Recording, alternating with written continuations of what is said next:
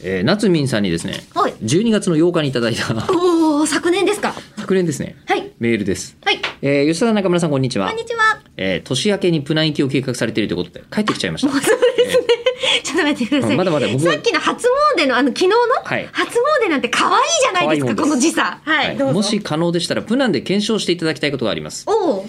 えープナンの方々は梅干し、たくあん、納豆のような日本の保存食に対してどのようなリアクションをするのでしょうかそしてどんな食レポをするのか気になります、その昔スウェーデン生まれスウェーデン育ちの友人が、えー梅干しを苦いと評していたことを思い出し気になりましたパックじゃないの、あえーれ。統計数は N、まあ、つまり分母イコール3ということですけど、おお、あ、そうえね。ーぶしつけな興味かもしれませんがご検討いただけると幸いですええ現場からは以上ですというふうにいただいているんですが持ち込めるんですかね。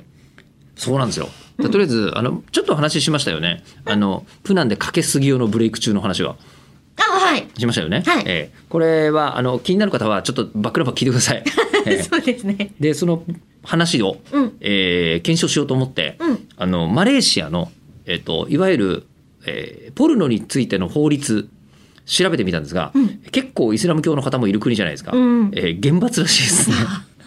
なのでなるほど普ね。段に、うんえーファンザを見せるっていう企画は、うん。違法行為である可能性が高く ちょっとなんとかしたかったんですけどね。まあ。えーそこはね、やそはれはでりきない郷に入り手は郷に従えで。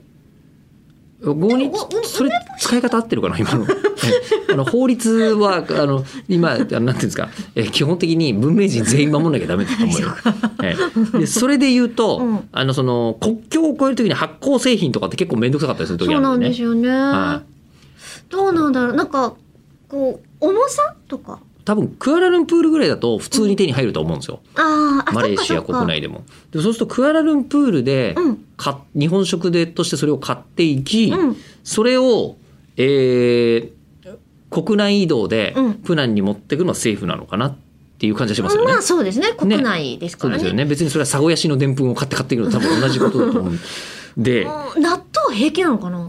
かんない。納豆あんのかなっていう。もわうより発酵が進む可能性ありませかんん。ないですよね。ねまあとりあえずそれはやってみたいなと思うんですが、うんえーいずれにせよ、あのーこれ多分無数に話あるじゃないですか。うん。